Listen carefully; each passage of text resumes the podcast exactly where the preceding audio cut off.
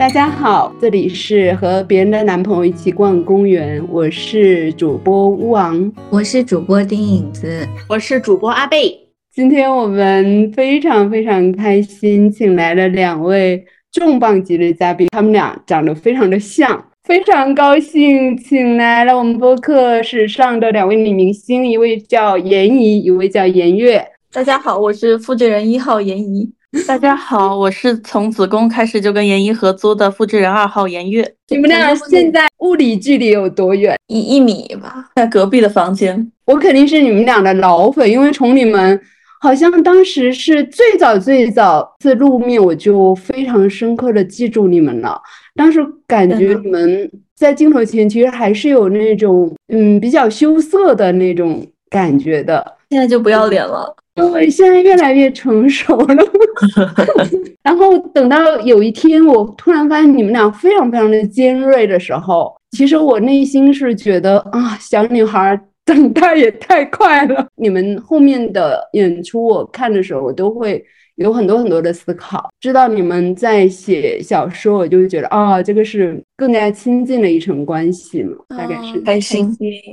我刚刚还在看单独上面颜悦的那篇小说，哦，然后嗯，就觉得写的真好，好开心，对吧？没夸错吧？种亲近感，哎，就我也会联想到韩国，譬如金爱兰他们，但我会觉得它是更更有亲近感的，因为。韩文再加上可能有翻译的各种原因，就有时候会觉得，虽然东亚大家彼此之间都能共鸣，但是还是会有一种他们那是他们的语言，看我们自己的，尤其因为我和言一言月应该算是同龄人，对，就特别能够共情，然后觉得文字也特别的松弛又特别的细腻，就真的特别好。我万万没想到这个开场白这么这么夸夸。对对对，先夸一会儿的，培养一下感情。你们知道，我们就是还特意分开发了，我还只数了自己的名字。然后这本书出来以后，小佳就我们的朋友小佳，他过来跟我跟我们讲说，啊，不是过来跟我们讲，他是过来跟严怡讲说，严怡，你的新小说，你们的新小说写的真好。我们就觉得区分独立性的这种努力是妄想。对我都说是我写的，啊，是吗？嗯，但没关系，反正严艺也在写小说，到时候我就把他名字改成我的就好了。还有一个很烂的问题，就是说你们俩到时候会不会一起出版一个小说？对呀，在别的播客听到了。对我们本来不想的，但是经历小佳事件以后，我就我们就觉得还是小佳事件是非常重要的一个对我们的人生影响大的事件，嗯，核爆级的打。到时候你们出短篇集会放在一个书里头吗？应该会呀。但可能会做成两册那样。对，我还在想这个怎么处理。共享书号，但是这样成本会省一半，倒是不错。书号现在可贵了。原来不仅可以拼团人生，还可以拼团出版。对啊，我们 所有东西都是我们拼团人生吗？就是韩国很出名的那本书，阿贝特别喜欢那本书，然后他还送给我，暗示我以后养老的时候跟他过拼团人生。真好，我觉得大家以后都拼团吧。去年的写作营在宁海的时候，我们拉偏了那个《闪灵》，然后不知道为什么，我非常邪恶的想起了你们俩。里面那两个女孩，她她是有一种亦正亦邪的气质在里面的。就我第一次在《闪灵》这样的片子里面，包括那个小男孩，我发现儿童也可以邪恶。我就感觉美学又被打开了一个新的领域了。没有，我说我记得严一颜悦在一次舞台上，就是穿着蓝色的裙子，然后当时是李诞还是哪个嘉宾，就说联想到了《闪灵》里面的那一对。对，我们就是在 cos《闪灵》。哦，记得。昨天晚上在看《恶童日记》里面，其实也是一对。双胞胎，对，然后恶童的那种形象，就我觉得恶童是一定是双胞胎写的。就我觉得那个作者雅克塔克里斯多夫，他一定是应该有双胞胎，对对。哦，他俩可能就呃本身很多经历，可能就融入到这个写作里面了。我觉得双胞胎形象一直被在各种影视文学作品里面当做一个异类的 token 来用，像什么《闪灵》啊，还有那个《致命魔术》，就是两个双胞胎，他们就为了。演出就就要换身份，就要两个人一辈子替换对方生活。他们就为了演出啊，演绎你会为了演脱口秀了。对啊，你会为了演脱口秀跟我就一辈子，你生活在地上，我生活在地下吗？对啊，我觉得这也太过分了。我觉得这对双胞胎的生活有着不可容忍的误解。然后还有宫崎骏的那个汤婆婆、钱婆婆。对啊，双胞胎在大家眼中就是那样的形象吗？对呀。生气，我仿佛在听那个 脱口秀现场，好开心啊！而且我在脑补你们其实处在不同的房间，然后中间隔着一个墙壁。天呐，好有小说画面的感觉 啊！我们的电波是可以穿越这些东西的，是，而且那个就是你们刚刚那个气口留的非常。就是恰到好处，恰如其分。这都是二十多年的吵架吵出来的。那你们现在是分开住吗？没有，我们住在一起的两个房间里。对，但是我们假装我们是分开住的。哦，因为你们之前有段时间分开住，然后是的，是的，嗯，是因为你们吵架太多了嘛，所以就是啊，是啊。对对对，我们就写了一整套段子来讲我们为什么要分开住。因为在那个美军里面，嗯，有提到姐姐这个角色嘛。对，我也不知道为什么莫名其妙就写了一个姐姐。对，就是姐姐给我的感觉像你的子宫，就不是说良家那么庸俗，就是你的子宫，就是物理。哦，对，有，我喜欢这个比喻。是的呀。妈妈那个已经完成她的历史任务了，然后姐姐好像在这个小说里面，因为我后来有跟呃颜悦聊了一下这个小说，嗯老师给了我非常多很好的建议，我们我们就从写小说的角度交换了一下思路。然后我觉得那个小说真的非常非常的惊艳，所以这个是你第一次在公开的，就是杂志上发表小说吗？演员他们之前发过，对我发过一篇，但是这篇是第一篇喜剧小说。但是你们已经写了好一阵子了吧？应该从大学开始就没有，我们是从大学开始就宣扬自己要写小说，但是一直。没有发表，就所有人都以为我们已经出了四本书了，但是我们其实还 我感觉你们的宣传效果太好了，我以为你们手里已经好多书了。但是你们是学中文的吗？不是，没有，我是学金融、金融和那个法律，全跟文学没关系。但是你们的阅读一直扎根于文学，是？我我其实是因为太喜欢文学，所以没有办法学文学。是的，是的，哎，我我当初也有这种心理，哎，好好微妙、奇怪的一种心理，就去了新闻学院，然后就是这个媒体没了，失业之后就又回归到另一个失业的行业。所以你当时为什么选新闻呢？就是我当时选新闻的时候，这个行业还有一点尾巴。一三年，对，嗯，就是一二一三年。然后马上就快死了，一五年就死了。当时就觉得，虽然知道他快死了，但是就确实有一种趁着他还没死，因为我觉得九零后其实差不多是看着呃南方报业，就看着当年勿忘老师他们三联啊、南方报业啊，就是等等这些媒体。成长起来的，我觉得就算是算是看着这些东西长大的吧，也就觉得这个事儿还挺酷的，但也没想到那么快就什么也做不了了。明白。其实其实我特别想先跟你们聊一聊，因为我们都是搞文学的，本质上，呃，这这些年来，我呃之前有跟。呃，我跟颜悦聊的多一点，有有跟你讲那个我做写作中心的初衷嘛？我说你们可能跑错店儿了，去了李诞那个去了效果学写作，去那学写作，我们这儿才是正宗的。我们一直坚信自己做一个特别小众，能活下去就行了。嗯，其实我这些年我一直在思考一个行业问题，就是文学该怎么活下去。就是因为我是干一行害一行，把好几个行业都干没了，所以当年媒体的整个媒体的泰坦尼克沉没的过程，我是非常非常感同身受的。而且媒体人四散流离，那种孤魂野鬼的感觉。然后现在其实是在看文学，它它也不存在所谓的泰坦尼克了，就早就一个一个都是小船了嘛，每个人都在。对各自努力的一个状态，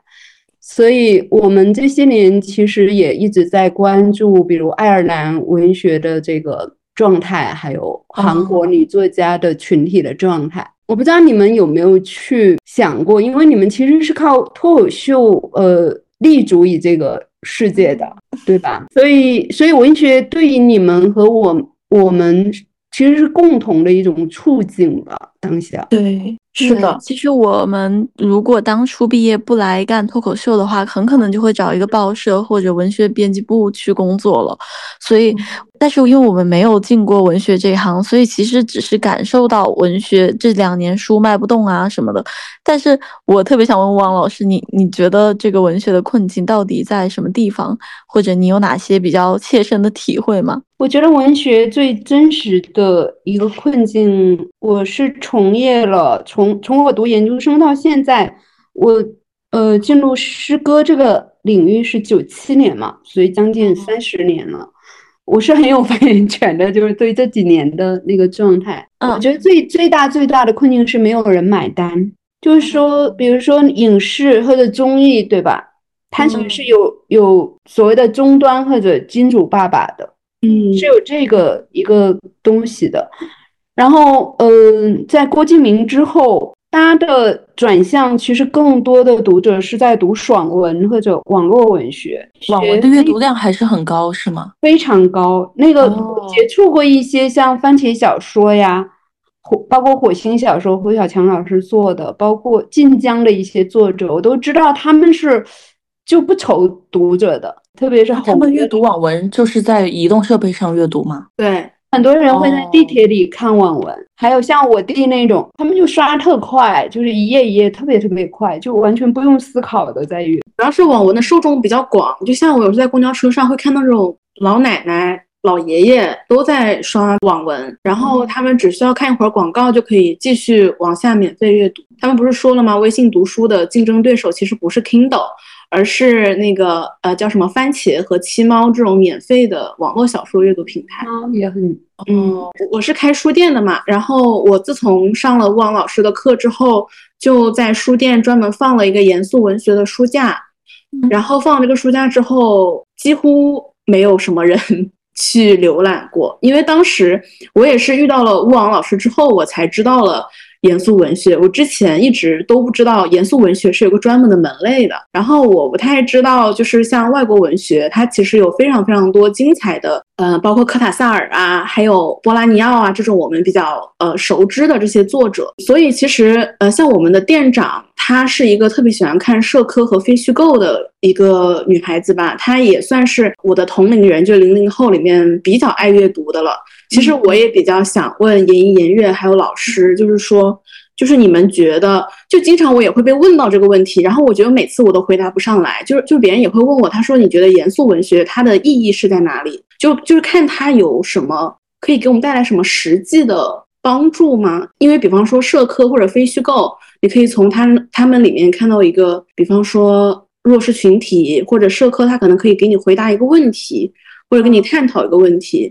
但是严肃文学它很多东西它都是藏在那个文本里面的，其实没有办法那么直接的给到你的那种阅读的感受。嗯，我觉得很有意义啊。比如说，我想写阿贝的故事，然后阿贝又不同意我写他的故事，然后我就虚构一个跟阿贝很像的人的故事，我就可以写虚构的严肃文学。这是为了侵权是吗？对对对，在侵权方面就很有意义啊。安全没有侵权。呃，就是并不是所有人都要都有那个能力去写纪实的嘛。有些人他可能连下乡这种 就是去做田野调查的这个能力和时间都没有，那他就不能去。而且其实我觉得虚构一大点，比如说马尔克斯，他的一大精华在于他的文笔嘛。那如果你只是写纪实的话，这个作者很可能文笔是不够好的。呃，如果他用同时能写虚构文学，又同时能够写纪实的话，他就可以把纪实写的文笔非常好。那对于读者来说，体验就往上蹭蹭蹭 增加了。呃，因为我我可以从脱口秀和文学的区别稍微阐释一下这个问题。因为我觉得，呃，我为什么要来写霉菌以及其他这些小说，就是因为我意识到，我写脱口秀的时候，我的某种观点。如果是稍微复杂一点的观点，我想把它完整的表达出来，我要么就容易很不好笑，要么就容易显得非常的说教。那即使没有这两个问题，我写出了一个非常精彩的段子，讲完以后，我我会觉得大家很难记住段子，你们理解吗？就是比如说你看完一场专场，其实一个段子它非常难在人类的记忆里留下什么痕迹。嗯，就是因为它没有遵循某种故事结构吧，它不是一个故事。嗯，那么小说它是一个故事，它能够器重，我觉得是人类某种心理机制，然后以及我们面对生活的时候，我们常常看到的，但是没有被别人表述出来的那些感受吧。然后这些东西它能够，比如说我就讲一个特别创的故事，大家那种感受会在心里像鬼魂一样就缠绕非常久。嗯嗯，对，我觉得像颜悦那个梅君写的那种故事，你很难去找到一个真实的女孩子，她愿意揭露这样的伤疤，去讲述这样的故事。嗯，那这时候虚构就有它存在的意义了嘛？如果单纯从实用角度考虑的话，对，而不从实用，嗯，不从实用角度考虑的话，也有很多，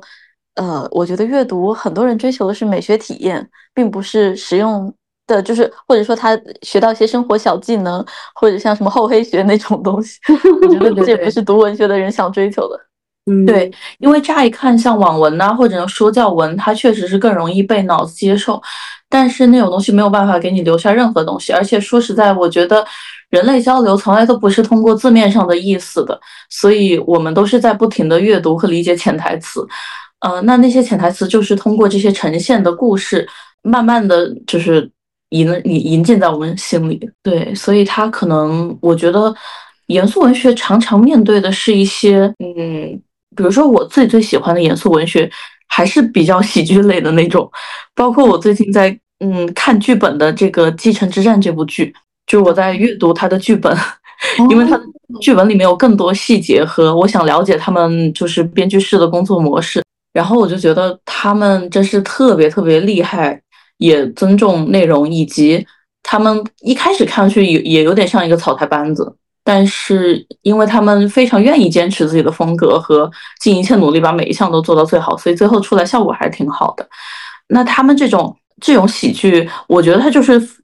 极端的诚实，一个坦诚到没有任何阴影的诚实，所以它呈现出来的就是每一个人都很不体面，但是也都非常的现实和好笑。呃，这种就是我们现实生活中，就是周围的人，大家都是确实是挺不体面的，也也没有任何一个像那种，比如网文呐那种大女主剧或者大男主剧，他们都是必须写成至少有一个人得是纯洁无瑕的，或者怎么样的，或者他对的，或者他在颂扬某个东西的时候，那个东西就成为全世界的中心。但是那不是现实生活给我们的感觉，它不能如实的、诚实的描描述我们面对的问题。嗯，其实我刚才想问王老师，我们现在在聊严肃文学示威了，我想问，严肃文学有过好的时候吗？真的有卖的好的时候？我我觉得我读大学的时候，严肃文学是它的高光时期，就是我是呃，我是复旦中文系，其实我正经。进了大学是九二年，但是我是九一级的，因为我们被放到军校里去啊。我军校这个我特别想写一个长篇，但是我又很不想写成就是一九八四哦，感觉我想写两个女孩之间的，就是介乎爱情和友情之间，但是是非常女性向的那个在军校的。然后我想看，你快写。快写！我已经开头了，名字都起好了，我就缺一点时间了。然后当时我就觉得，元素文学简直就是我们的人生使命啊！我们进大学那那几年，就是因为那时候的中文系就是很巧妙，他们招生的时候，男生二十四个，女生二十四个，组成了分别组成了四个宿舍，就充分考虑到了文科生不好找对象的。现实问题，然后我们辅导员就非常机智的说，嗯，男的是跟这样就一个对应一个的，有四个联谊宿舍，四对儿，四对儿。果然这四个联谊宿舍就一到呃有机会，就是因为我们女生可以去男生宿舍，男的进不来女生宿舍，我们没事儿就跑到我们的联谊宿舍去聊文学。然后我们我们联谊宿舍有呃一些男性是。男同学是疯子一样的迷恋某一个作家，比如我印象很深的，嗯，有一个同学非常的迷恋博尔赫斯，嗯，然后他他就就是完全沉溺在那个博尔赫斯那种现在想来非常虚无的世界里。嗯，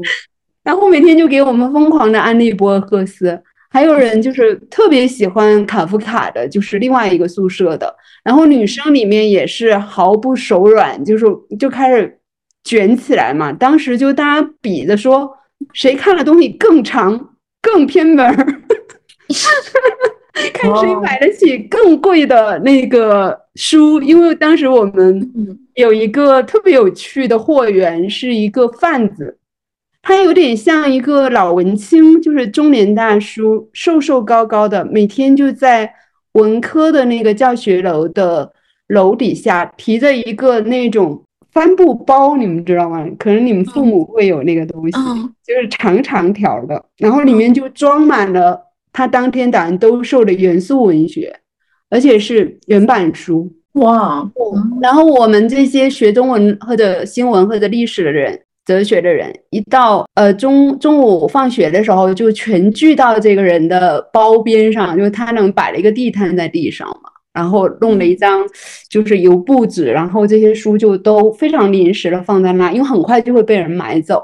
然后我们班的同学的经济状况有好有差的，嗯呃好的，比如说来自沿海的什么海南呀、广东啊这种地区的同学，他就买得起《追忆似水年华》。哇，七卷本我买不起，我是那个沿海，但是我是一个小县城里的，我舍不得。然后这个《追忆似水年华》，我们宿舍就只有一个广东的女孩子买得起。然后她的每一卷都在一个队列里面，就是这个人看一第一本的时候，另外一个人就说我是下一个，都已经这样有，好像有点像我们微信群接龙那样的。然后我就在这个队列里面用一个月的时间，非常紧张的读完了这这套昂贵的书。就那那个时代真的是非常非常的卷，这个阅读量，然后然后会会激烈的讨论，我们疯狂的讨论过废都，就是那个自然癌名作。嗯，今天要是拿出来，这些女孩们肯定会把它撕了。真的呀？对，然后当时就是嗯。男女生肯定也形成了一些堡垒，就是我们会觉得里面的女性角色非非常的像，比如说《水浒》啊，《三国演义》的女性角色就是非常弱小，然后非常依附性，然后完全是男的性奴那种。我们先在戏里面搞了一个官方的吵架，就是用了比较多的文艺理论啊、批评啊那种。冠冕堂皇，然后又一到宿舍觉得吵得不过瘾，跑到宿舍里 私下里吵了一个特别火爆的，就特别搞笑那段，就疯狂的吵废都。原来这本书是这样的呀？对，你们可以呃去考古一下那本书，真的是为了把你气死。那本书真的是，哎呀，我我我就我觉得每一个中年老色批可能都特别爱那个书。哦，可以想象。妈呀，好可怕！那汪老师是最嗯，就是自己最开始读的那批是什么书？然后现在又喜欢读什么书？我非常想了解。我觉得我是跟着当时进入中国的那些现代派，我们叫你，你可以去看一下豆瓣哦，你们留意一下。我后面才发现，我非常的幸运的原因是。九一年到九五年，包括马尔克斯啊、福克纳啊，就是疯狂的进入就是正式的出版。以前可能都流落在外国文艺和世界文学这样的杂志里面。哦，只有那几年，像漓江社啊、人民社，嗯，呃之类，上海译文就开始疯狂的，就是变成单行本了。所以，呃，国内的刚才那个阿贝提到的余华呀、莫言啊、苏童啊，也是在那个时间开始红起来的。就大概，呃，余华第一个小说是八四年、八五年写的，然后他正经红的《活着》呀、《许三观卖血记》啊，就是九十年代初，在一个先是在文学杂志上，我们也都会去抢《收获》呀、《当代》呀、《十月》啊来看。也是那时候的文学杂志很好看的，其实，呃，我聊到这些还是会很兴奋，是因为感觉那是我的热血青春，就每天都在。为了文学吵架，吵的就面红耳赤，而且我的口才就那时候练起来，啊，我想知道那个时候，呃，因为你们都是学文学的，那那些社会上的人，他们读文学的热情怎么样？我觉得他们也很热情，就是嗯，文学杂志那时候的销量能达达到几十万册。然后马尔克斯，你想那么积年累月的《百年孤独》，就是他后来马尔克斯不是生气了嘛？就那个盗版的事儿。他当时在中国社会上已经卖了非常非常多了，各个出版社要疯狂的出，然后好几个译者都译了。然后我最近就热衷于收集不同版本的《百年孤独》。哦，虽然也不会每一个都看，就是完全出于一种恶趣味，想知道马克思有多生气。然后那时候的书你都可以看，后面它有它有就是每本次印多少本。你你会看到有一些特别偏门的文学书，它都会第二印、第二、第三印都会印到几万本一次。嗯，哦，对，天呐，全民阅读时候好像是打开了一个窗口，九二年，嗯，一个好很特殊的年份，然后也没有网络，感觉有很多很多的。心知，然后外部的世界，那个时候好像撕开了一个小缝隙，开始传递进来。就大家好像是有一种求知若渴，因为被封闭了太久的那种心情。哦，我们那时候本科生特别的自卑，觉得思想都在 研究生那，那的研究生叫嗯南区嘛。然后我们本科生会非常弱小的说：“哎，我们什么时候组织一下到？”研究生就是师兄，我们我们家师兄师姐，那去聊一聊文学，然后我们就组团战战兢兢的就去了。我们班我们班有一个河呃，我们宿舍有个河南的女生，特别有公关能力，就什么天不怕地不怕，她就去公关成功，就说：“哎，今天晚上我们去，就那种去去跟高手切磋一下。”然后我们就会从他们那得到一些资讯，因为那个时代其实没有互联网，也没有很多就是这种来路嘛，然后只能靠他们嘴巴口授给你说，哦，我最近在读谁，比如什么克凯固尔啊这种很拗口的名字，然后我们回来就疯狂的就就开始自己去图书馆借这个书，然后就半懂不懂的，就是因为要。把自己脑子里塞进更多的读不懂的东西嘛，以显示自己在接受。那时候很爱讲思想的洗礼，你知道吗？哦，你的洗礼的方式是用思想，然后我们就会疯狂的读尼采啊，读康德啊，就完全是看不懂。我现在完全没有印象，但是我们全部都在看。就跟神经病一样的在那读那种康德的书，你说那能看懂吗？到现在我都看不懂。但我非常理解时代的氛围，对，因为我真的是觉得这些东西里面，嗯，就像我，我觉得即使是写大众娱乐的东西，如果我不去学哲学或者文学，哪怕我看不懂啊，就如果我不学这些东西，我真的不知道如何接着写这些东西，没有更高的思想指导了。对对对，就是就会也不一定指导。但它可能是一种嗯开拓思维的方式。对对对，我觉得经常我们写作的时候就会在想，我写这东西到底有没有意义？对，就是是我我都会，我到现在都经常这样自我，是吗？嗯，我还很想问你们，因为你们都是在创作小说或者诗歌。嗯，你我觉得你们，我就很想问你们，你们创作的时候会带有一种目的吗？比方说，我这篇文章我想表达的是一个什么什么样的视角，或者我想为呃某件事情发生，然后我把这件事情揉在这个小说里面。因为有的时候看颜悦的那个梅君，你你会有一种，嗯，他他是在为这样的女孩子说话的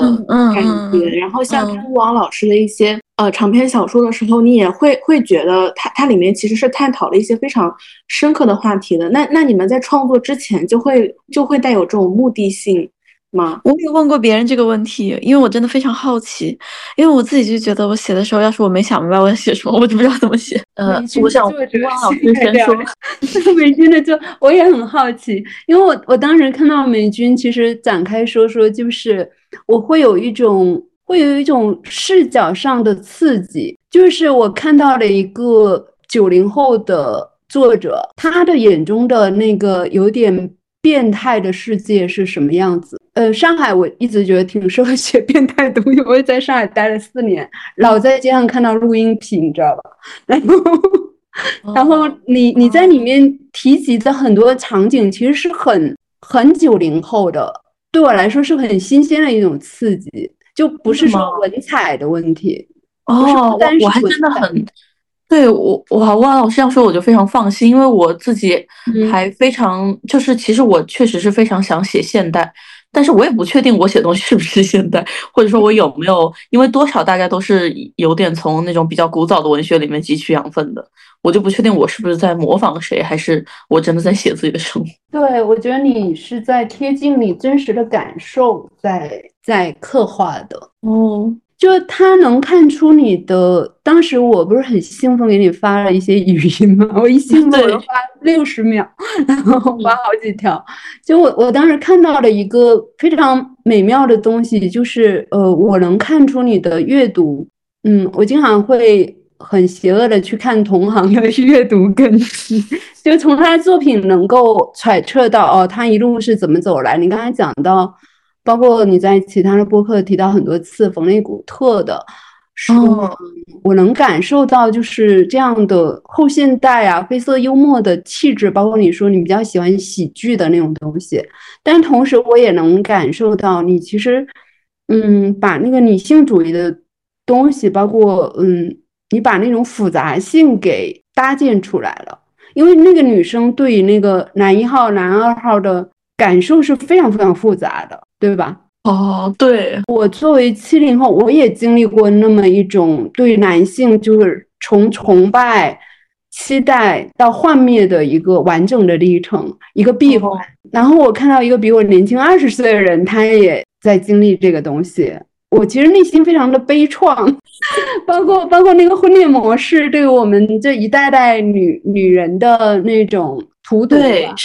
是的，是的，我们依然在不断的从这个很古旧的模式中吸取了自己想要的幻想，所以我我内心有一种特别悲凉的 感受，不知道为什么。哦，那汪老师写作会不会有先预设？呃，我这篇要讲的东西，我的观点什么的？呃，我先从我最近在做的一个事儿说起吧，因为我最近没有在写小说，但是其实我我一直在琢磨小说。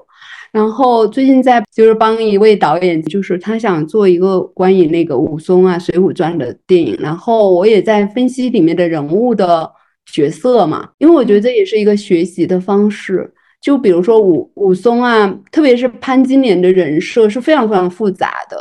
嗯，我觉得刚才上一个问题我还没回答，就是说文学它到底是什么功能？呃，就是这种人性的复杂，可能只有文学这个载体才有能力吧去接住。所以我觉得文学系本质上就是人性系，对，因为人性这个东西真的非常非常的复杂。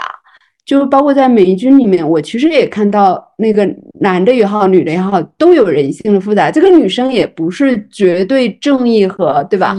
傻白甜，或者说呃人间清醒，很早就悟到说女性主义的这些大道理，是这样的。就是她她最迷人的东西，就是我们曾经有过的那些阴暗的东西，弱小的，甚至想要依附别人的，就潘金莲这种，对吧？他也曾经想要，就是说有一个稳定的家庭，然后后面又呃，其实他去勾引武松和去跟西门庆变成情人，都是因为他内心巨大的对于爱的渴望嘛。所以后面他去杀她的丈夫，其实也是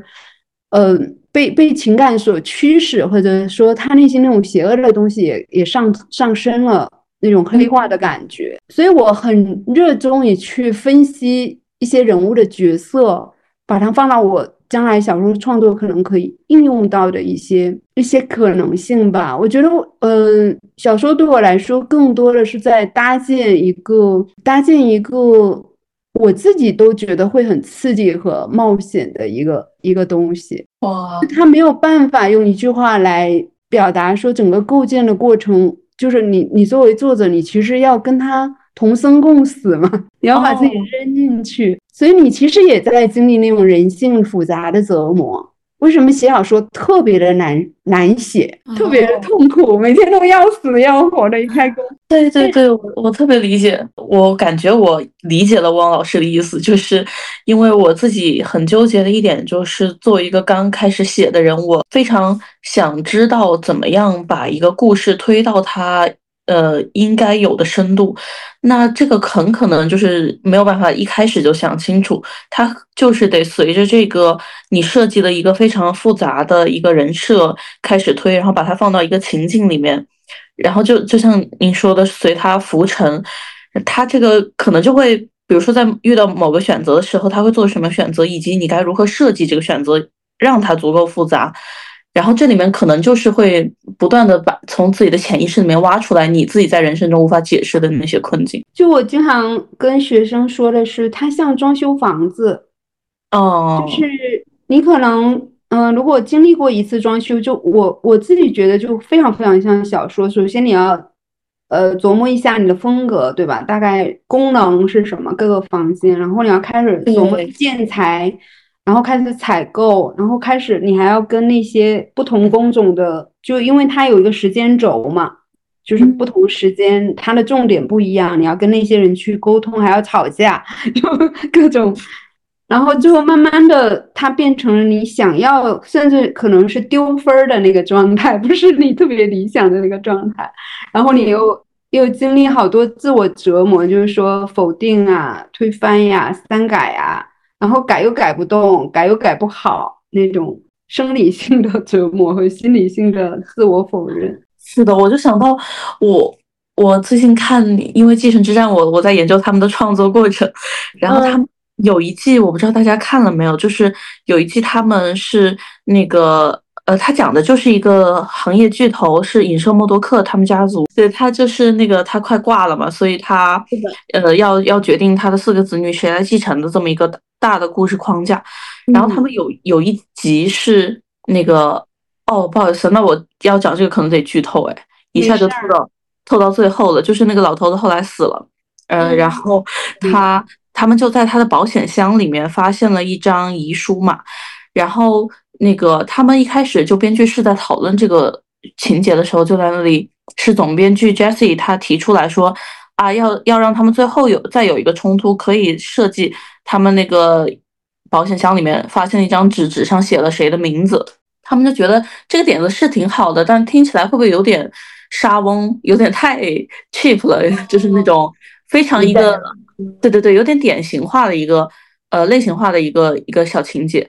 然后他们就讨论着讨论着，有一个编剧就提出来，那可不可以是确实有这么一个名字，但是那个名字下面有一根线。但是又看不出来，他到底是给那个名字画了重点，还是划掉了那个名字？哦，对。然后这个情节一下子就瞬间到达了一个高度，他们就保留了这个情节，就是既是能反映各种他们里面各种人物关系和性格。因为如果大家没看过的话，可能一下有点会体会不到，因为他们里面每个人都非常的贱，然后非常的勾心斗角，呃，勾心斗角，然后他们就是互相之间都对对方非常的。狠以及内心超级自私和庸俗，所以他们 就是会出现这种在你名字上面画一根线，但不确定是要划掉还是怎么样的。这个呃也符合符合这个老头子的性格，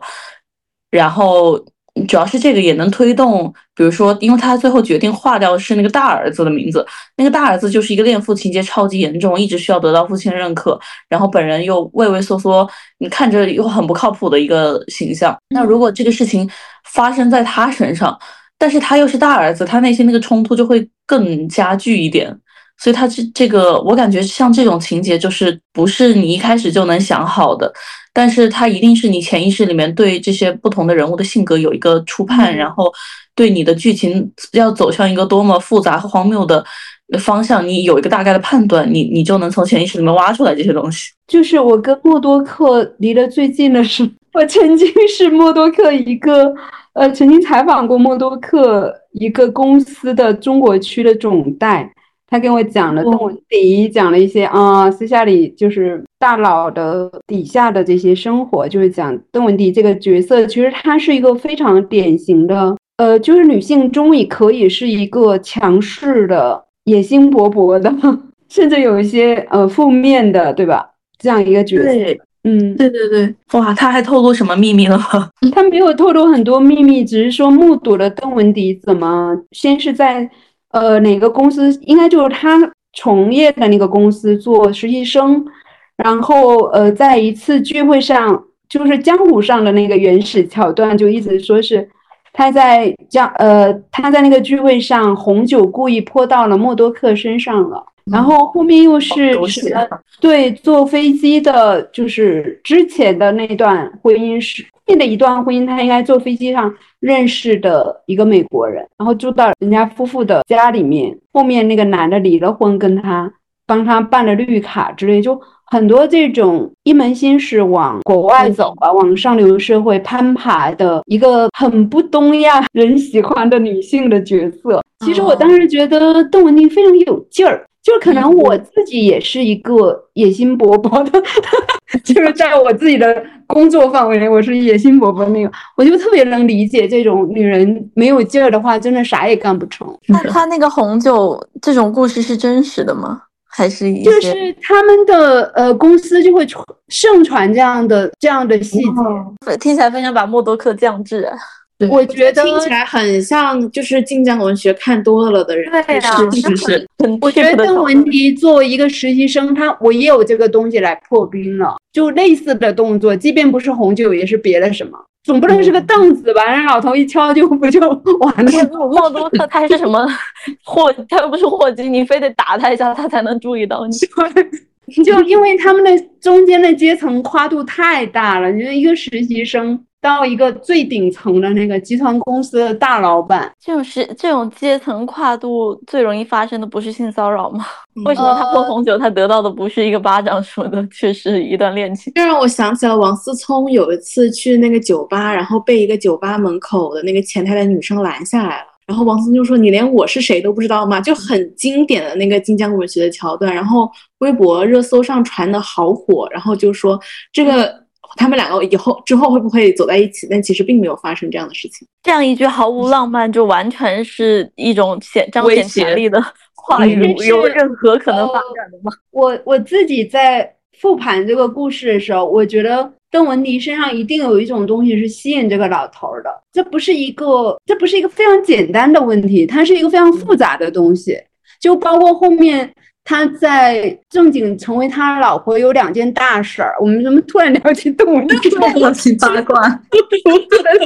一个是他掌欧那个，对吧？掌欧那个默多克身边出现一个冒犯默克默多克的人，还有一个是他把默多克的精子冻在那个冰箱里还是什么的。后面他那两个女儿是这么生出来的，冰箱里就可以冻上吗？就可能有钱人家的医疗冰箱比较高级吧。医疗定位，换的是这样简化这件事情，感觉他好像把默多克的精子当什么冻肉一样 塞到冷冻层，好像也不是很照顾他的尊严。他是可以写小说的那种想象，对啊，太牛了。哎，我就想到 Jessie 也说，如果他按照历史中记载的关于默多克呀以及雷德斯通他们真实的生活来写的话，应该没有人会信他这个剧本，就我觉得这剧本太扯了。对啊，就好像我们听到萝莉岛的故事，很多也很扯啊，就简直是是，嗯现实生活永远是比小说要更复杂和精彩。是的，是的，我也很想看看你说的这个剧嗯，超级好看，它是我看过最好看的美剧，英剧、美剧，不知道算什么。剧，嗯，太好了。啊我超级安利他这个这个编剧啊，因为他是我最喜欢的编剧之一。我的哦床头有一张他的照片。哦，好像有在微博上看到 神对对刊。对，我的神刊就是他。那我刚刚其实听言言月还有老师讨论那个文学性、人性的过程，我就想到最近几天在看李沧东，就呃汪老师给我们呃每次上课的时候也会极力安利嘛。然后看李沧东的他的小说，包括电影，比如《燃烧》之类的。然后我刚其实就是听颜悦在讲这个剧的那个过程中，就是划线的那个情节，然后就闪回了很多就李沧东电影画面的一些东西。然后我就嗯，结合之前阿贝不是也问了一个问题嘛，就是说那个文学性，然后或者或者文学的意义，我觉得他真的很难用一种线性的，就是。不管是简答题一样的方式，还是社科的解答的方式，去回答出来，但它可能就是在你闪回的，比如我们为什么觉得李沧东他总是触及到很深的现实题材，但是你又完完全全能够沉浸在他所呈现的文学性里面，不仅是他的一种镜头美学，就是比如我刚刚闪回的一个很简单的例子，就是《燃烧》那个电影里面，它有好几个。呃，小的细节就是那个女孩讲她七八岁的时候掉进一个水井里，然后有几个回合的推拉，就是呃，这个女孩的姐姐说他们家门前根本就没有一个水井，然后这个男主又去问另外一个人，呃，就是他们村里附近的一个人，就是说这个地方曾经是不是有水井，然后最后。嗯，他可能又在就是另一个加入的新的人物那里去确定这样的一个信息。那，你说这样的一个信息，它对于整个剧情的。就是主线的推动是，它是若有似无的一种联系，但是我们所有人在看的时候并不觉得突兀，因为它就是我们日常生活中的状态。就是你人，他不可能只有理性，他不可能只有说今天我看这个东西有用，然后我知道这个水井是否存在，就决定了我是否相信这个人，我是否可以继续爱这个人。就是它不是一个确定性的东西，但是有时候这个东西它好像就是连接我们日常生活和人性的。更幽暗，然后更更不确定，更似有若无，更悬而未决的那些部分，我觉得这些部分，如果你不安放在呃，比如所谓的我们定义的文学性里面，你能安放在哪里呢？就好像无处可以安放这些东西，但它又是我们日常生活中每天的每天的你的大脑和身体的那个 行进的过程中，可能能占到超过百分之五十以上的东西。对，就刚刚让我闪回到了这些这些画面。是的，是的，我也很喜欢李沧东，他写的书和电影我都很喜欢，我还买了他的剧本书。嗯，对。而且你们有没有觉得，开拓了我的一个阅读的新领域，就是读剧本书。其实我读的剧本书也非常少，我只有几个我很喜欢的，我才会去读。而且李沧东，我真的是觉得不知道，嗯，大家老老师有没有这种感受，就是。呃，李沧东他虽然写的也是，因为我看李沧东时候偶尔会想到卡佛，嗯，还有布考斯基他们，因为可能写的都是底层嘛，然后写的都是很悲伤的故事，但是只有李沧东让我觉得他非常好笑啊，对，就是我也不知道，我我一开始就不知道为什么嘛，因为他其实没有在故意搞笑，他写的故事也真的都是很悲惨的故事，但是他有有我能 get 那种。呃，对吧？对，就是呃，我觉得有一层是因为他有一些时候确实是有一点稚嫩，比如说，我不知道你们记不记得他写的某一篇短片里面有一个，他为了体现那个男生从小就倒霉，然后也没有人喜欢他，没有人爱他，他就好像是写了一个他小时候要去演那个儿童舞台剧，然后他喜欢的一个女生和他对戏。他要演青蛙，那个女生演王子，然后那个女生就要吻他嘛，然后那个女生之前一直不愿吻他，只有在就是排练的时候，他都不愿意真的吻下去。他说只有在演出的时候，我愿意吻你一次。然后他就终于熬着熬着熬到了演出那一天，在女生吻他前的一刻，突然断电了，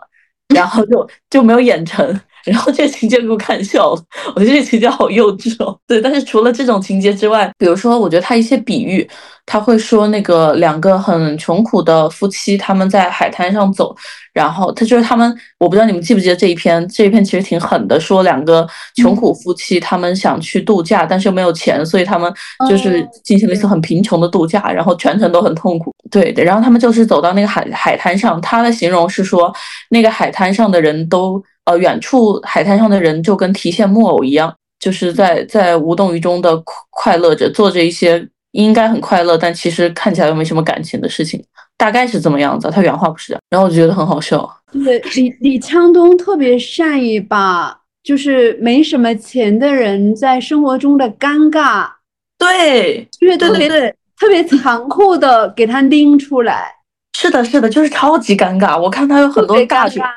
对，尬尬的东西。对对对，包括我想起来还有一个，就是他娶了一个老婆，然后他老婆呃嫁给他也是有点不情愿的，因为他真的非常的穷。然后说他老婆嫁给他的时候，呃嫁妆是一个大柜子，但因为他们当时那个家的层高太矮了，所以就不得不把那四个柜子的脚锯掉了。真的太尴尬了，这种对，哇，还有一个真是，我脑海中经常会盘旋的是，你们肯定都看过，就是《诗》那个电影里头，嗯。那个老老头儿对吧？那个已经 中风的老头儿，对对对，那个老太太把他把他搬到那个浴缸里面，其实肯定发生一些就是涉黄的对对，场景，然后后面老太太还去用这个东西去勒索老头儿，因为要救他孙子，他他孙子去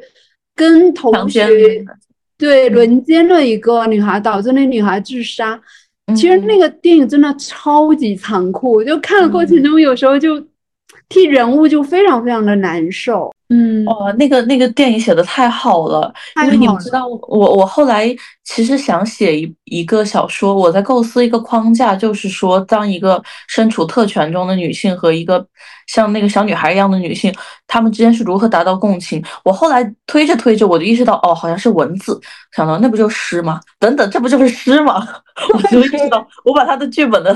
结构推了一遍，我就好生气。诗太牛了，他结尾的时候，那个警察来抓他孙子那场戏，我觉得太好了。嗯，就两个人在打羽毛球，然嗯后也是那种很尴尬的小区对对的对。小破小。对，哎，说起来，好像他的喜剧感就是来自于尴尬，他不会放过任何一个尴尴尬的细节。嗯嗯，他会直面这种尴尬，就是特别残忍又特别的过瘾，对对对对对，特别真实。特别真实。感觉这是不是人的一种心理机制啊？就是你在文字或者是影像的那个画面里面看到，就是无处躲藏的那种，但你又完全能共情的一种尴尬，好像就会让人觉得想笑。对，有一种喜剧的效果，因为喜剧它其实也不只是说只有快乐的笑嘛。嗯，对对对，因为我最喜欢的喜剧门类就是尴尬喜剧，就是就是那种自己也有那个尴尬的东西，你们俩哦讲一些桥段的时候，我感觉又有那种尴尬的东西。小家事件就很尴尬。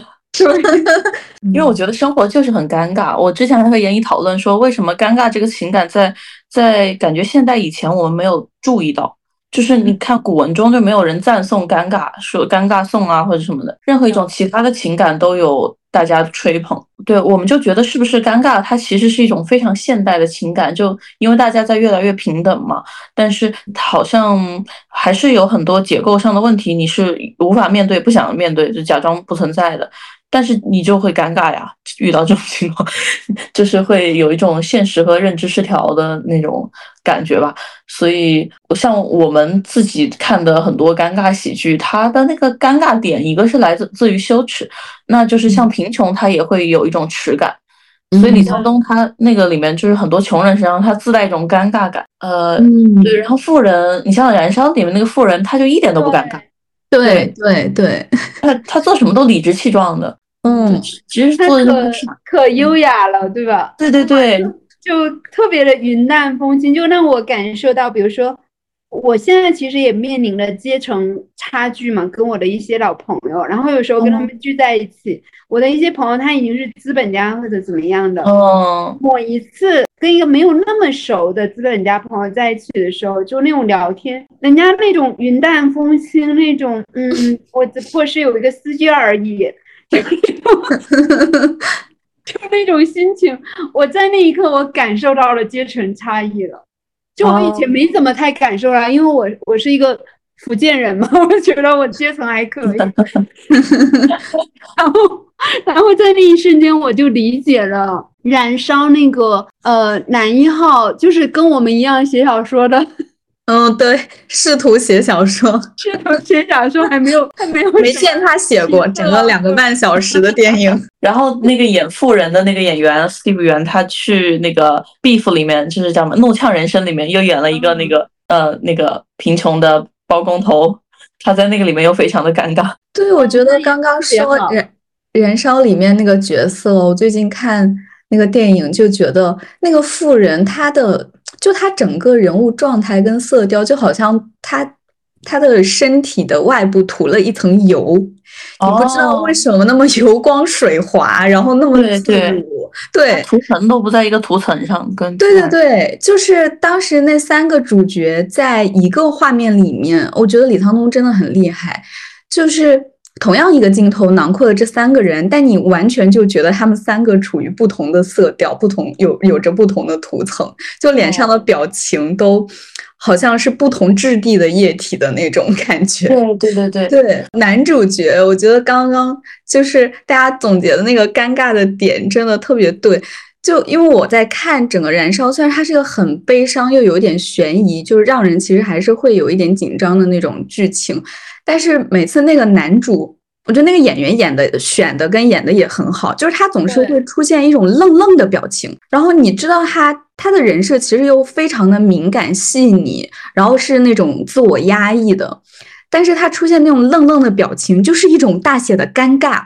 然后这个时候你就就觉得，哎呀，这个哥呀，他好尴尬呀，你就是会忍不住的想笑，然后你共情他的处境。而且就是对比那个富人哥，他的那种油光水滑的感觉，这个男主角就总是让你觉得，就是他的那种质感像一个外表很平静，像一个磨砂玻璃一样，就是一直很很很静很安静，但是充满了摩擦力。对，就是怎么都不对，往前一小步，往后一小步，往左一小步，他就是没有任何油光可以在他的生活当中转起来的感觉。对对对，而且我当时是注意到有一个细节非常，呃，就怎么说呢？我觉得这个细节不知道是不是李沧东设计的，但是也太厉害了。就是他那个那个 Steve 元这个演员，他就是那个富人，他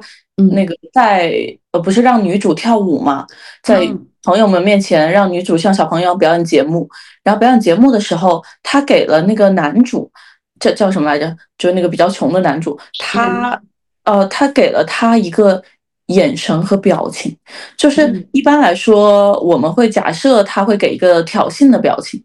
但他给他的表情其实是一个就是那种尬笑，说看这个女孩她在犯傻，对对，我知道你懂的，他就是把他和他。当做一类人去拉拢他的那个表情，哇，这个表情我当时就觉得他瞬间就让这个富人变得更恶心了，就是他能够在任何时候排除掉所有让其他人不适的东西，以为他的情感服务。就他即使这个男主可能想要批判他或怎么样，他立即说啊，我们是一伙的，我们一起来看这个女主尬演，特别厉害。嗯，然后我就想到，我想到其实。嗯，像这种尴尬喜剧，包括《继承之战》这种批评巨富的这种剧，它让我特别的感动，就是因为它整个意识形态是在告诉我们。整个世界真的是一个草台班子。当我们去想象这些富人，他们是他们是呃他们是富人，我们是穷人，是因为他们真的跟我们有所不同的时候，因为这个世界都在遵循这种叙事嘛。但是这种剧它就是在告诉你，其实不是这样的。它它里面有非常多那种情节，就是在告诉我们这些富人有多傻逼。就就比如说，因为你看我们提到默多克，提到邓文迪，就会说啊，传说中邓文迪一瓶红酒就一杯红酒就解决了那个默多克。哇靠！要是我，我即使知道我我要去泼这一瓶红酒，你就看我泼完以后，我能尬死默多克。第一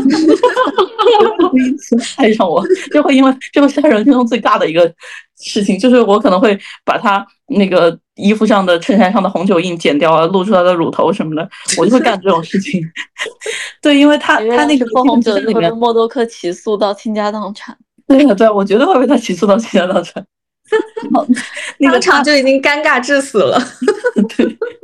因为他们有一个情节，就是在大家一起吃晚宴，然后那个晚宴就是那种鸿门宴嘛，都勾心斗角。然后他们有一个情节是，呃，他们要套话说，哎，那接下来这个呃总主管是谁当啊？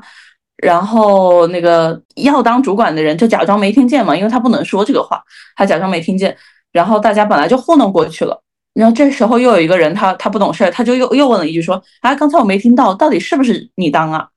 然后这个时候就我们会假设，要是那种传传统的那种呃那种剧，他就会在这里让富人就是运筹帷幄，化险为夷，就让他说一句很精彩的话，化解这个尴尬。然后你知道那个富人说什么？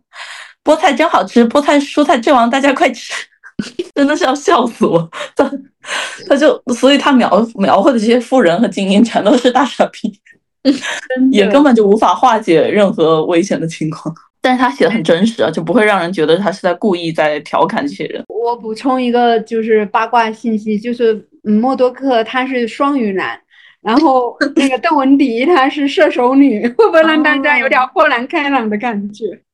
完全不懂星座，我也不懂。你好，射手女啊！射手女就是这种，嗯，就是会泼红酒到别人身上吗？那她会非常的有生命原动力，她火象，然后她会非常冲动。他会非常的豁了出去，然后双鱼男就是那种磨磨唧，他他他们之间吸引力是水象跟火象的关系嘛？嗯，哎，那汪老师，你写写作的时候，你设计人物会去，呃，不管是以星座还是任何的，就是你设 设计人物性格，你会去这样考虑他们之间的冲突吗？我的男一号跟你们俩是一个星座的，哎，你们俩是摩羯吗？我们是处女，是处女座，啊，处女就是呃，都是都是土象的。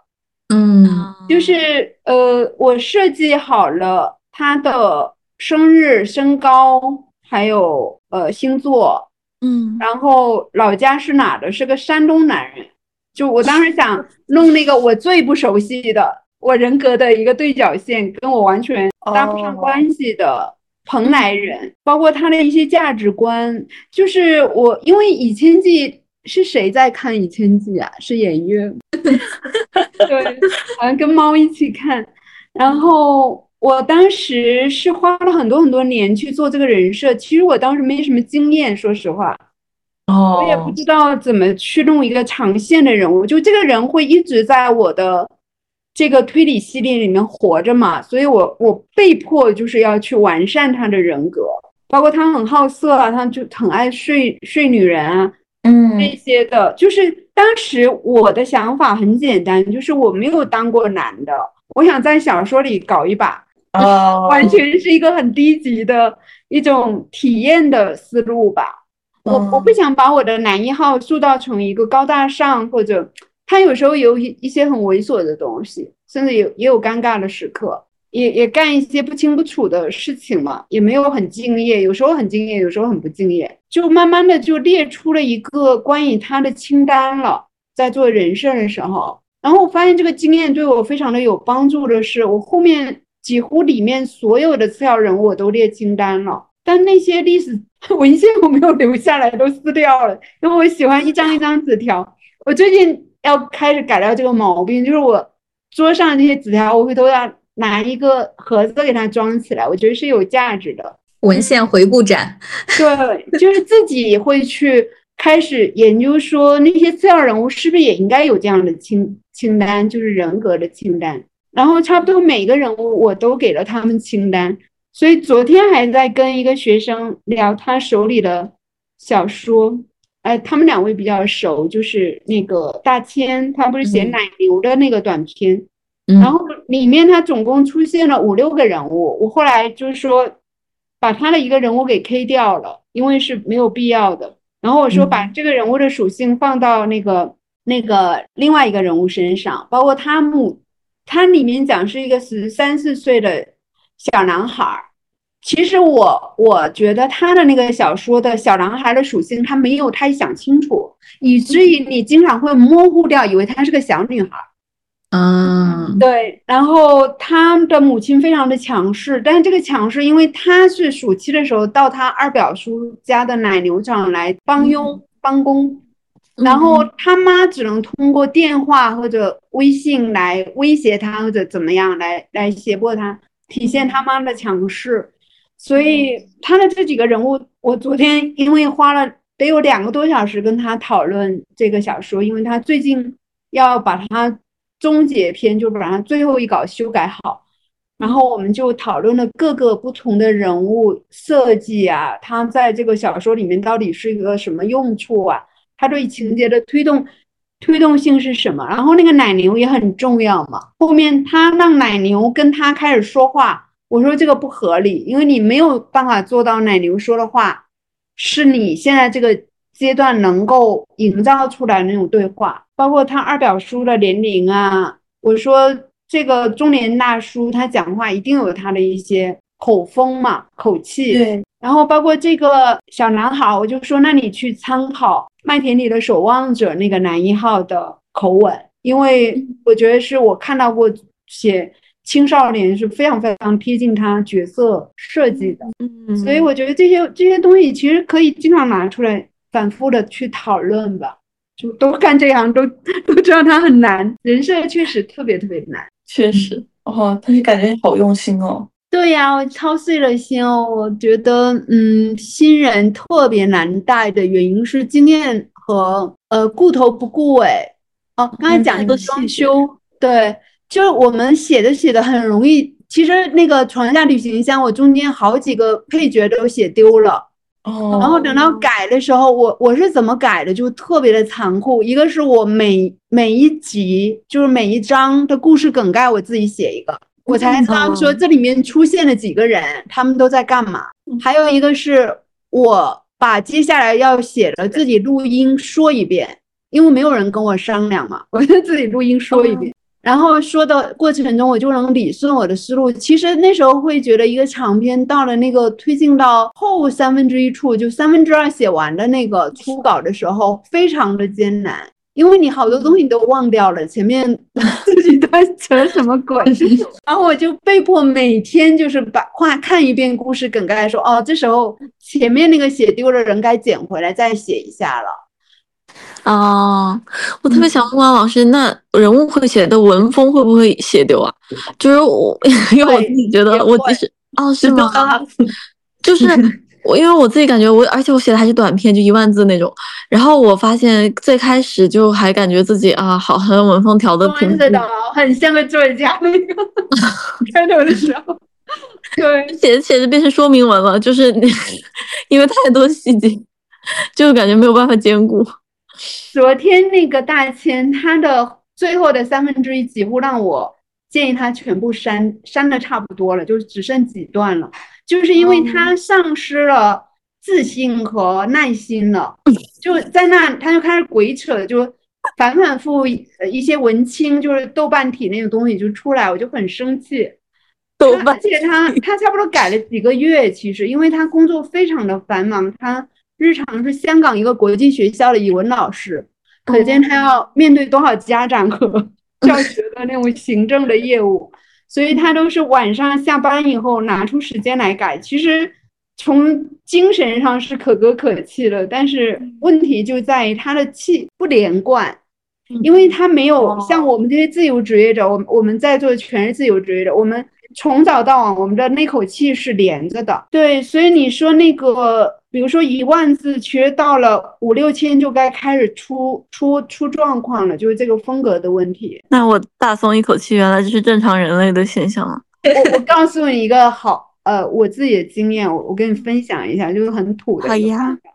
就是你当你写到五六千字的时候，你把这个小说放一放，放它个两三个月，直到你对它重新，就是好像一个很呃刚热恋过的。呃，恋爱对象，你给他割量一下，然后你重新对他产生兴趣，因为五六千字你差不多就该厌倦他了。人是很好玩的，就是两三千字是一个特别来劲的，就觉得啊，这世界名著啊，我今天写的是 我的代表作。然后到到五六千字的时候，其实你内心已经开始出现厌倦的情绪了。是的，是的，真的。我一般在五六千字，我会把这个小说割。就是放到冷宫里搁那么个几个月，两三个月、四五个月，然后我重新开始的时候，我其实是从头又顺起来了。嗯，明白。然后这期间你就开始去读一些东西，就对应性的读一些相关的能帮助你推进的东西。然后到嗯，你重写的时候，你其实是从头开始顺起了。嗯。然后你当时没想到一些东西，你可以开始补，对吧？人物啊，细节啊。氛围啊，那些东西等于是你在修改它，然后这一次你推进的慢一点，就比上一上一把要慢一点，每天大概几百字也可以的。然后一般到结尾的时候，咱俩不是聊过吗？我跟颜悦对吧？结尾的处理的小技巧，结尾是一定会他妈恨不得生一场病的那种痛苦，就是特别我写长篇的结尾和。现在写中篇，其实我手里有一个中篇，结尾非常非常的艰难。我就采取了一个很笨的办法，就是前面至少反复的回去推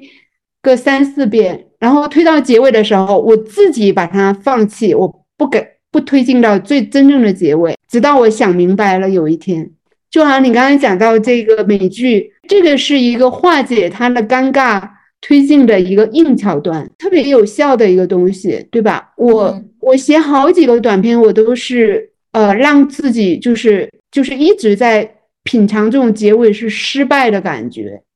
就是没有办法有一个好的结尾的感觉，直到有一天我找到它，把它安上去，像 安了一个东西的尾巴一样。对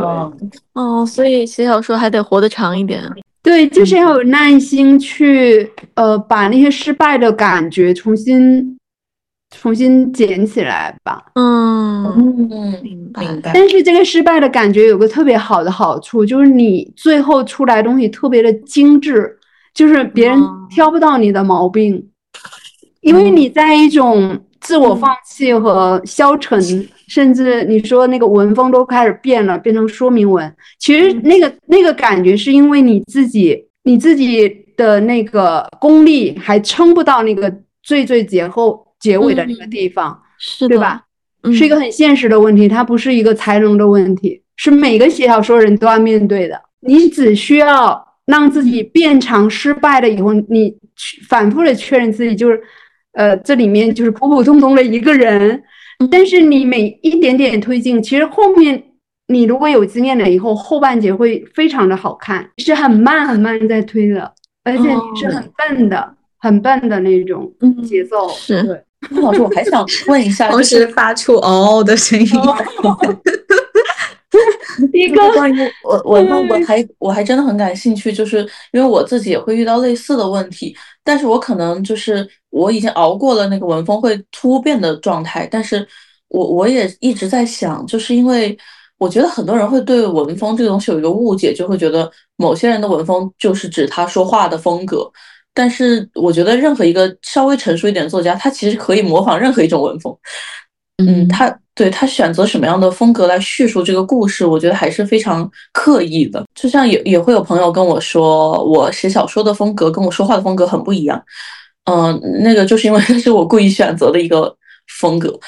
但是我也非常最终选择，我自己内心也非常的没底，所以我想知道汪老师，就是你是怎么样确定你想要的文风的，以及我我自己，比如说我会在脑子里，因为同时如果我同时看费兰特呀、卡佛呀、李哦对沧东啊，我对我脑。子里就会充满这些人的文风，但是我后来仔细一想，因为我我就会在想，比如说我盯着卡佛的小说，我就看着看着我就想，哎，有如果我把它想象成是费兰特写的，可不可能？但我后来觉得，哦，这完全不可能。就是他们几个成熟作家已经定型文风的人，我在我眼里是完全不可替换的。但是我就一直在想，为什么？呃，是是因为遣词造句不一样吗？或者那那那可能是翻译的问题啊，或者怎么样的？哦，但我后来觉得，其实最大的不一样还是他们的文风直接反映出这些人物的世界观了。就是有些人是绝彻底的绝望，有些人像像费兰特，就是一个又紧张又愤怒的对世界感到特别不安的女人。这个我在任何其他的作家那里都不会看到这样的世界观。所以就我不知道汪老师怎么看这个问题，以及你是如何确定你的文风？我我被这个问题困扰了很多很多年。我觉得每一次好像写一个新的，又面临一个新的挑战。就是我先从我画画这个事儿讲起吧。就是画画有一个比较专业的，他们叫调子，就有点像电影调色一样的。所以专业的画画的人，他们是一开始打底的时候，他那个调子就是均匀的。就比如说我这个是一个青灰色的，然后它它整个画面其实都是用青灰色，就颜色里面一直带着青灰色的那个感觉，就是整个是很均匀的调子，对吧？嗯。啊、然后做电影调色，比如说这些文艺片，嗯，比如说《燃烧》的这个调子，它偏暖色调嘛，好像一直都有一个暖光在照着这个片场，对吧？嗯，对，当他到了那个塑料大棚的时候，他其实转为就比较冷色的，因为是室外啊、冬天啊什么的。对对对，所以我画画的时候，我是一个业余选手，就是我纯自学的，所以哦我其实花很很多精力在就是让自己调子均齐起来，慢慢的。就是不至于说这幅画像 A 新手，那幅画像一个 B 另外一个人画的。其实写小说也是一样的，就是你写这个的时候，哎，你这个霉菌是这个调子的，OK OK，我已经完全喜欢和接受。但是下一个你可能，哎，这个好像不是他写的，就会有这种感觉。但你看到成熟作家的时候，你就会觉得卡夫卡所有的那一句废话都是卡夫卡式的废话。对对对对对。对。对。波拉尼奥的调子也非常的军旗，就是对对对，嗯，他几乎没有特别特别多的变化，但是像嗯，特别是马尔克斯，他调子是不统一的，他早年我也发现了，对，和他晚年是完全不一样的，真的呀，而而且他不同作品里是不一样的，还是说他同一个作品里也会不一样？不同就说明马尔克斯他不是一个真正气质型和天才型的作家。他是个学出来的作家，世界崩溃了。等会儿，对，但 但是呃，胡安·鲁尔夫的调子是非常非常均匀的。哦，虽然他东西很少，就是说这个东西其实是考验这个作家的气质和气质加才华加文学意识。呃，对，我虽然没有看那个《我的天才女友》，但是我最近也在看弗兰特的，我相信他是一个。气质和天才就是一个完美的结合哦，他中间也停了十年呢。对，就是，但是我能感受到他的那种控制的能耐和对对对，对，他就就是往死里憋着，就是不写那种复杂的句子。对他，他特别的自信，在某种意义上。嗯，是的，是的，我真的觉得这种。敢用平时的语言，当然这是他是说他自己选择的结果是这样的，就是他第一本书，还有包括那个母亲那本书，他其实还是风格会有一点花哨的。他后来写《天才女友》的时候，就彻底的平时化。不过我想问啊，如果说马尔克斯都是他的是不均匀的。哎，我好喜欢“均匀”这个词，听着好舒适。那那么，那是不是说明这个也没有那么重要啊？毕竟他可以写出《百年孤独》。对，我觉得不是想象，因为它的量特别大。嗯，他活了一辈子嘛，就写的量，就是翻译到中文的都能堆半个书架了吧？嗯，哦，半格的书架。所以我觉得它不是重点，而是你阶段性的能解决掉一些。信心的问题，其实写作的信念感跟演员的信念感一样的重要。你们都在舞台上待过的，相信比我有经验。我觉得真的是信心非常的重要。对，就他说他发《百年孤独》之前特别没有信心。对他就是完全《百年孤独》是自闭式写了十八个月嘛。哦，而且是在胡安·罗尔福巨大的启发之下，就是 那就是被刺激到了。说白了，就是其实我看这么牛，可以写到这么厉害。但其实我看胡安·罗尔福，我就完全没看出来他哪儿受启发了。我也没看出来，其实其实看不出来哈。我也觉得他好像完全没有没有一种基因的感觉。对啊，嗯，真看不出来，就是没有马尔克斯写的好哎，才。马克思的铺排的能力特别特别的强，对，其实这个能力在莫言身上是有，莫言也有那种铺排的能力。天呐，说话都挺挺阴阳怪气的，我觉得这个风格就很厉害。所以说，其实呃，有没有这个写能写成一致的，这个只是说能够让你的工作更轻松，而不是说一定得有这个能力才能写好。我觉得就阶段性的一致就就挺幸运的 哦，好明白。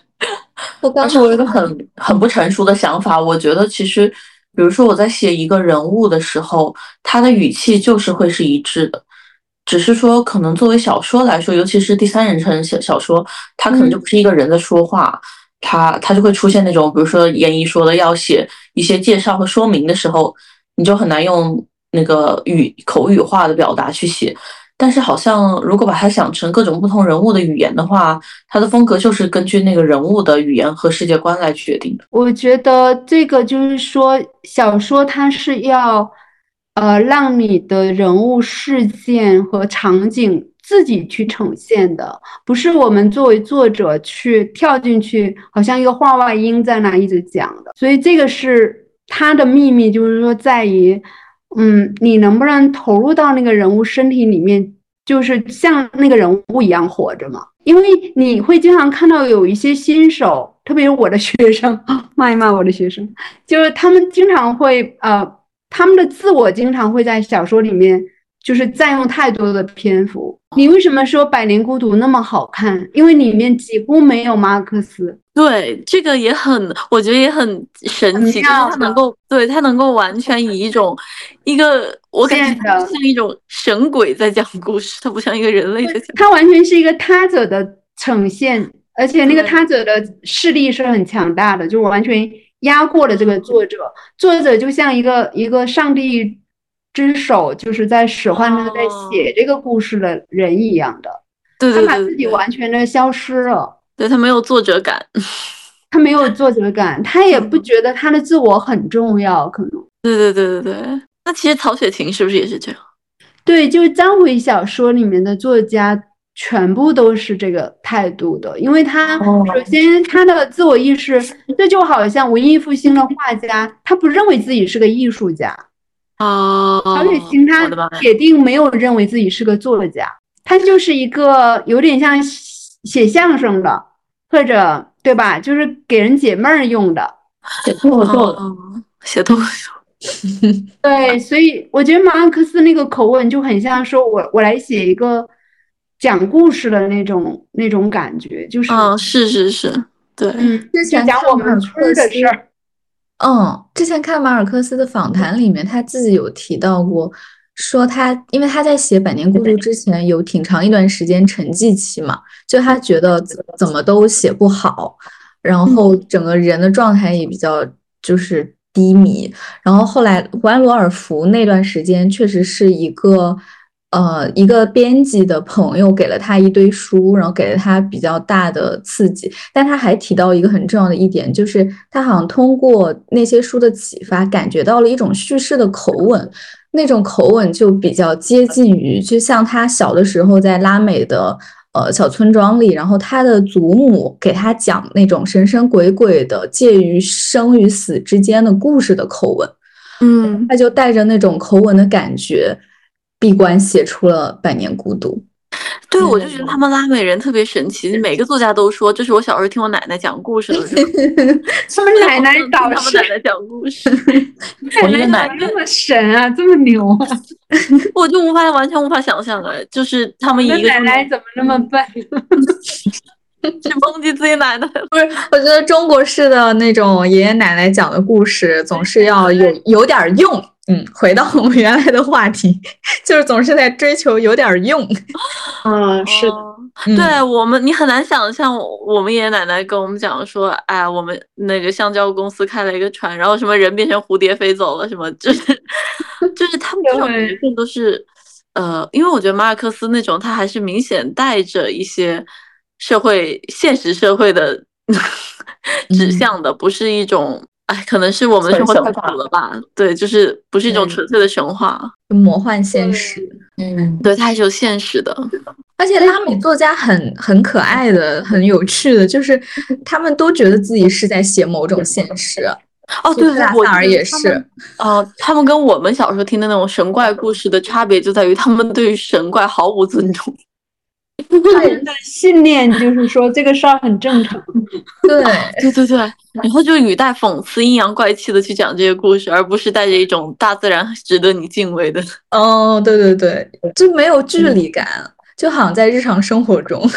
哦，那那些鬼魂有时候有点像周星驰里的鬼，就很不被尊敬的出现了。哦，对对对，而且我发现马尔克斯他说话吧。总是带着一种呃说，呃，他明明知道自己在扯淡，但是要用一个优美的韵脚结束他的 这句话的一种强迫症。对他就是，嗯，挺重视自己的文采的那种作家，每一段都不放过。我特别喜欢，我跟学生也就强行安利过，就是世界上最美的溺死者，溺水者，溺水者啊！哎，中国人就是。不够神经病，一到写小说你就会发现，我也觉得够变态，对，不够神经质，不够的，嗯，发但我觉得这个在呃在日常生活中就还挺好的，我也不希望周围全是神经病，但是看小说的时候就希望多一点。没事，我们这代人就快疯了。啊，我也觉得我们这代人都挺疯的。精神状态美丽，对，在那个边缘处吧。我现在跟九零后、零零后待久了，我都觉得，呃，七零后已经 差不多可以去死了。就是就是你会感受到那个木气，就是包括创作者的身上那种，然后有时候看到他们那个白头发呀，我就又心酸 又那个又鼻气，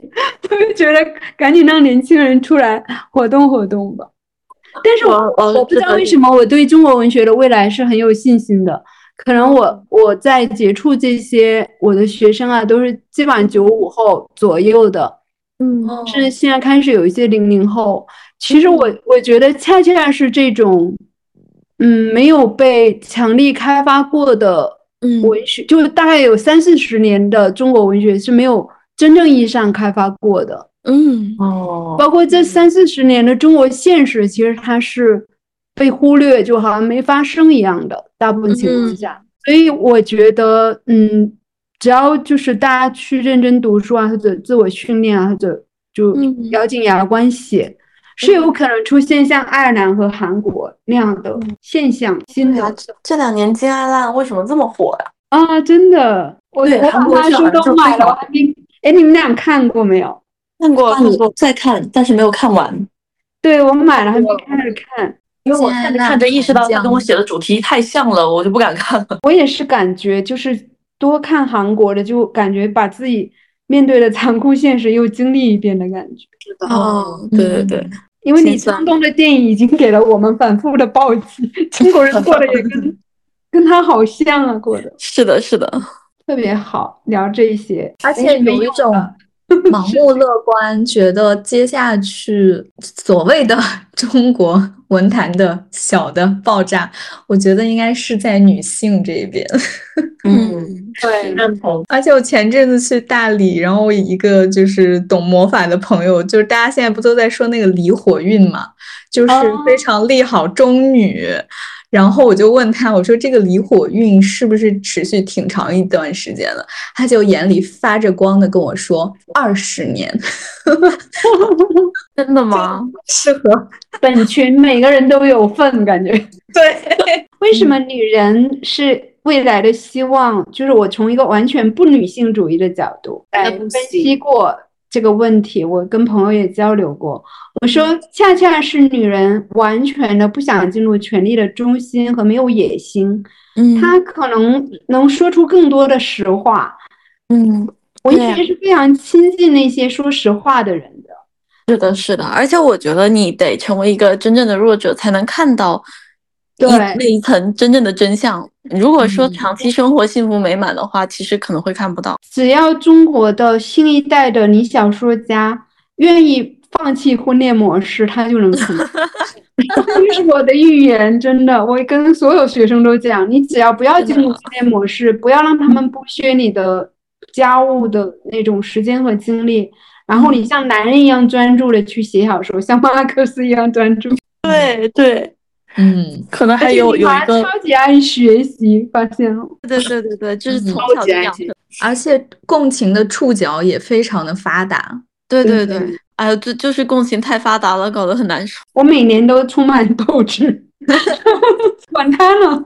这就是女人的力量。我们以后再请你们来，我们继续开启聊文学的模式。好呀好呀，